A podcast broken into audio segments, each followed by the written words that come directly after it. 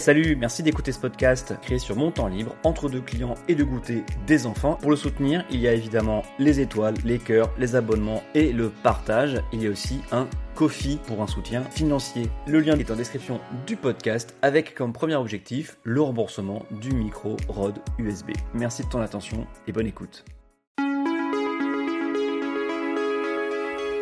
Bonjour tout le monde, j'ai écrit cet épisode rapidement et j'y suis en colère. Je ne garantis donc pas une circulation fluide de la réflexion.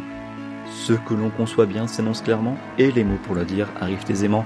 Mais Boileau n'était pas en état de sidération politique quand il a écrit ces mots. Vous connaissez l'histoire du canari dans la mine Avant les instruments de mesure, on raconte que les mineurs gardaient avec eux un canari en cage. Le petit oiseau était plus sensible aux variations atmosphériques et mourait plus vite au contact d'un excès d'homoxyde de carbone par exemple, ou autre gaz toxique. Et avant de vérifier, je pensais qu'il s'agitait, l'oiseau, mais non, il mourait. C'est l'absence de mouvement dans la cage qui était signal d'alerte, pas l'excès. Tel le canari dans la mine, une partie de la gauche, sans doute plus sensible au remugle nauséabond de l'antisémitisme, s'est agitée pour prévenir qu'il fallait traiter ce problème de l'antisémitisme à gauche, car il ne peut pas y avoir d'antisémitisme de gauche. Car non seulement l'antisémitisme est immonde de base, mais en plus, il s'accompagne toujours d'un projet de société totalitaire et rétrograde. Les nazis tuaient aussi les handicapés physiques et mentaux, les homosexuels, hommes et femmes, les tziganes, et la liste est encore longue. Le régime de Vichy, en France, livrait des juifs et bâtissait une société inégalitaire, fondée sur le primat du mâle chef de famille tout-puissant, du maréchal pour le pays, au père dans le foyer, suppléé par des milices et la délation omniprésente. Pour citer France Fanon, quand vous entendez dire du mal des juifs, dressez l'oreille, on parle de vous. Et je découvre que c'est lui l'auteur de cette phrase, hélas formidable. Certains penseurs woke et déconstruits qui ont hurlé à la destruction d'Israël feraient donc bien de s'en inspirer. Disons le mot qui fâche tout de suite, oui, il existe une gauche antisémite, que ce soit par conviction, lâcheté ou calcul électoral cynique, elle est là, elle existe, et depuis quelques semaines, elle s'exprime. Les alertes ont été multiples de mémoire ces dernières années, j'ai l'exemple suivant en tête des soupçons de complaisance d'un jeu antisémite à nuit debout contre Alain Finkielkraut. Oui, oui, nuit debout, l'avenir de la gauche pendant trois semaines de camping et d'Assemblée Générale Place de la République à Paris, dans la foulée du mouvement contre la loi travail en 2016. Les multiples âgés de nuit debout avaient hésité à condamner les éventuelles injures. Il y a eu aussi les innombrables propos et pancartes contre les juifs ou avec un vocabulaire antisémite pendant les interminables manifestations des Gilets jaunes, je ne parle pas des débats, des débuts foutraques hyper centralisés sur les ronds-points, mais des manifestations plus organisées où personne, ni parmi les porte-paroles plus ou moins proclamés des Gilets jaunes, ou parmi les soutiens de gauche au mouvement, personne ne voulait condamner ces propos ou ces pancartes. Parce que c'était spontané, parce que c'était populaire, bah oui, qu'est-ce que vous voulez. Il y a eu aussi l'affaire Corbyn au Parti travailliste britannique, qui a vu des répercussions en France parce que Caroline Forrest a pris position contre Jeremy Corbyn, donc il fallait soutenir Corbyn coûte que coûte, parce que quand Forrest dit blanc, il faut dire noir. Malgré une commission d'enquête du parti et la démission de Corbyn de la tête des travaillistes, le soupçon de manipulation politique demeure. Mélenchon avait élégamment parlé de génuflexion devant les oukases arrogantes des communautaristes du CRIF. Corbyn qui a récemment refusé de condamner le Hamas. Sans oublier le vieux débat antisionisme, antisémitisme qui est toujours resté là, en arrière-plan. En fait, ça fait longtemps que l'oiseau est immobile, reine mort dans sa cage, et le coup grisou a tout emporté depuis le 7 octobre et le massacre de familles civiles par le Hamas, un pogrom contre des fêtards, des familles, des enfants, des vieillards, jeunes, moins jeunes, torturés, exécutés. 1400 morts et presque 200 otages aussi, toujours prisonniers du Hamas dans des conditions qu'on n'imagine pas idéales. Parmi eux, des enfants, des enfants dont des bébés sans leurs parents, parents parfois morts devant leurs yeux. Parmi ces morts et ces otages, 30 Français et 9 portés disparus, peut-être retenus à Gaza, dans les griffes du Hamas. Où sont les hommages aux 30 Français tués ce jour-là? Ne sont-ils pas dignes d'un hommage, d'une pensée? Ne sont-ils pas innocents, pour paraphraser Raymond Barre après l'attentat de la rue Copernic en 1980 Je rentre de Lyon, plein d'indignation à l'égard de cet attentat odieux qui voulait frapper euh, les Israélites qui se rendaient à la synagogue et qui a frappé des Français innocents qui et comme si on enjambait le massacre le 7 octobre, ce qui suit le plus gros massacre de juifs d'après-guerre est une explosion de l'antisémitisme en Europe en réaction à la réponse israélienne contre le Hamas. Des Israéliens sont tués et qui est blâmé? Des juifs, c'est dément. Cela va très loin comme par exemple se faire sa petite nuit de cristal perso en remplaçant les drapeaux d'un hôtel par des drapeaux palestiniens parce que l'hôtel est tenu par quelqu'un de nationalité israélienne.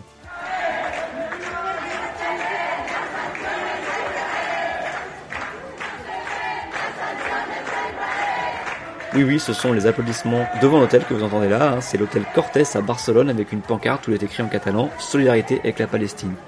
Ah, ça va leur faire chaud au cœur aux Palestiniens, j'en suis sûr.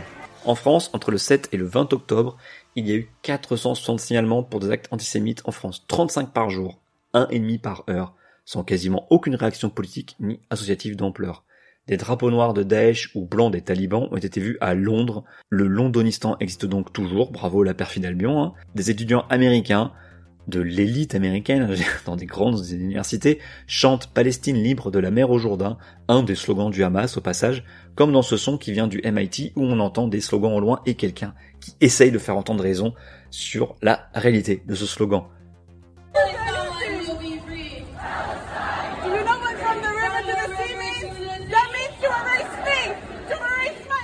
Une manif place de la République à Paris dimanche 22 octobre qui appelle ni plus ni moins à détruire Israël,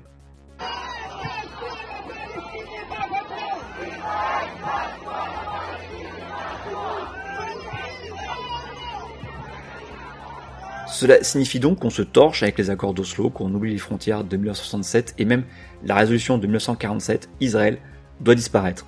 Que fait-on des Israéliens présents? Ah, il est bon l'antisionisme, surtout pas antisémite. Hein. En quoi est-ce rendre service aux Palestiniens que de ne pas condamner les crimes du Hamas? Ou alors en les justifiant juste après, en les confondant avec un mouvement de résistance? Avec des réactions qui confinent au ridicule quand les jeunes écologistes tweetent une demande d'excuse de la part de Marine Tondelier parce qu'elle s'émeut d'une manif où on scande Allahu Akbar, une demande d'excuse accompagnée d'un préchi précha que je vous cite. Allahu Akbar est une expression récitée lors des louanges musulmanes signifiant que Dieu est le plus grand. L'assimile aux actes terroristes est extrêmement choquant et légitime la violence et la stigmatisation des musulmans et des musulmanes. En écriture inclusive, hein, ce dernier mot.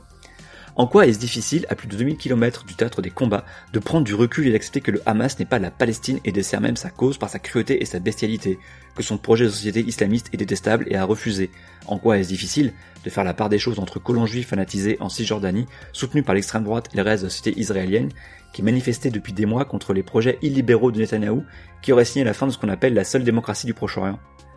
Le Hamas qui par ailleurs règne sur la bande de Gaza de manière autoritaire depuis les dernières élections de 2006 sacrément long leur mandat, la vie des Gazaouis n'est pas libre entre le blocus israélien et les directives islamistes du Hamas.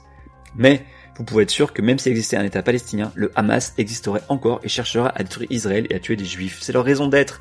Les messages interceptés le 7 octobre, les images trouvées dans les caméras des terroristes, le monstre, si tant est qu'il fallait une preuve autre que leur propre discours des dirigeants du Hamas qui n'ont jamais fait mystère de leur antisémitisme féroce et haineux. C'est le projet iranien aussi. Est-ce que l'Iran a vu ses territoires rognés par Israël, au blocus et à la férule du Hamas s'ajoutent aujourd'hui des bombardements de Tsahal et donc des morts, encore des morts, enfants, femmes, hommes, des civils au milieu desquels le Hamas se cache, des morts qui créent de nouveaux martyrs, du malheur et sûrement des désirs de vengeance. Même en ayant suivi les signaux de moins en moins faibles sur l'antisémitisme à gauche, la violence des propos de la France insoumise est hallucinante. Accusée par exemple, Yael Braun-Pivet de se faire la voix de l'étranger dans un tweet de Mélenchon, Obono qui parle de mouvement de résistance pour le Hamas, Pano qui persiste à ne pas employer le terme de terrorisme pour le Hamas, et tout un tas de personnalités de gauche qui semblent oublier les Français tués et retenus en otage, comme si les bombardements d'Israël sortaient de nulle part, qu'aucune roquette ne partait de Gaza sur Tel Aviv ou des villes au sud du pays. Et la masse militante qui relaie tout ça est constituée de personnes qui ont passé les dernières années à théoriser de campus américains en podcast le concept de microagression, de trigger warnings pour accepter finalement qu'on hurle à la destruction d'un État, excuser ou justifier un pogrom et se contenter de demander la paix, laquelle avec qui? Netanyahou, le Hamas, et en oubliant des otages à nouveau. Des militants et cadres qui emploient le terme génocide avec une légèreté coupable, surtout dans ce contexte-là, car tuer même des civils dans un bombardement, ce n'est pas un génocide, cette légèreté est de plus inadmissible de la part de mouvements et partis qui ont été bien silencieux contre Assad qui lui pratiquait, et pratique encore, le bombardement de quartiers civils pour faire le plus de victimes possible. Quand on réclame un cessez-le-feu à Gaza, pense-t-on à vérifier que le Hamas serait d'accord? Qui pense à demander la libération des presque 200 otages comme préalable à toute discussion? Oublier ces éléments, c'est renforcer la responsabilité d'Israël, qui existe notamment à Netanyahu, qui a laissé pourrir le dossier et soutenu des colons en Cisjordanie, et c'est laisser l'antisémitisme s'exprimer en France en toute connaissance de cause.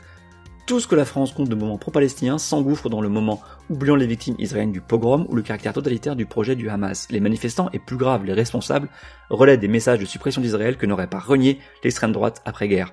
Une extrême droite qui s'est vue aujourd'hui comme plus fiable contre l'antisémitisme que la France insoumise, sans rien dire et malgré son passif sur le sujet.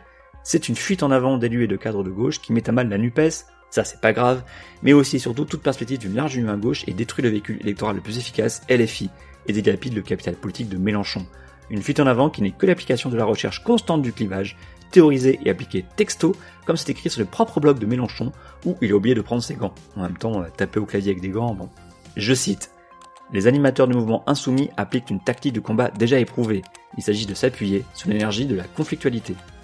Tondelier récuse les manifestations de soutien à la Palestine avec les arguments du RN. On fait plus fin, ou raconté par Louis Boyard aux amphis de Valence cet été. Et après, parfois, il y a une autre manière d'utiliser les réseaux sociaux, c'est créer des paniques générales. Et alors sur ça, on est fort à la France insoumise, parce que ces gens, ils croient qu'on est bêtes. C'est eux qui sont bêtes. Ils croient qu'ils peuvent nous manipuler, mais on les manipule, on sait très bien comment ils fonctionnent. Je vais vous donner un exemple, le Blocus Challenge. On savait très bien que c'était une idée de con. On savait très bien ce que ça allait déclencher. Mais c'était le but. Donc les réseaux sociaux, ça sert aussi à ça. Ça sert à faire pleurer les journalistes pour informer le peuple. Au moins tout est dit, écrit, pensé, assumé. Ce ne sont pas que des petites phrases lâchées dans un moment d'égarement. Ne soyons pas dupes si à gauche nous voulons gagner, ou perdre au moins sans le déshonneur. Au Proche-Orient, le chemin vers la paix sera encore plus dur qu'il n'était déjà avant le 7 octobre, mais si on peut comprendre que pour des personnes vivant là-bas c'est terriblement difficile de faire le premier pas, on ne pourra jamais s'en sortir si à des milliers de kilomètres de distance, on rejoue le conflit et qu'on s'amuse à une convergence des luttes sur le dos des juifs. À la semaine prochaine. Merci pour votre écoute, merci d'être allé jusqu'au bout de l'épisode. N'hésitez pas à commenter ou à venir m'engueuler ou à exprimer vos désaccords de manière cordiale sur Twitter ou Instagram, adsom, A-D-S-A-U-M. Mes DM sont ouverts, venez vous y glisser. Au risque de me répéter, pensez aux petites étoiles et au partage, je ne vous remercierai jamais assez. Les crédits de la musique sont en description. À très bientôt au prochain épisode.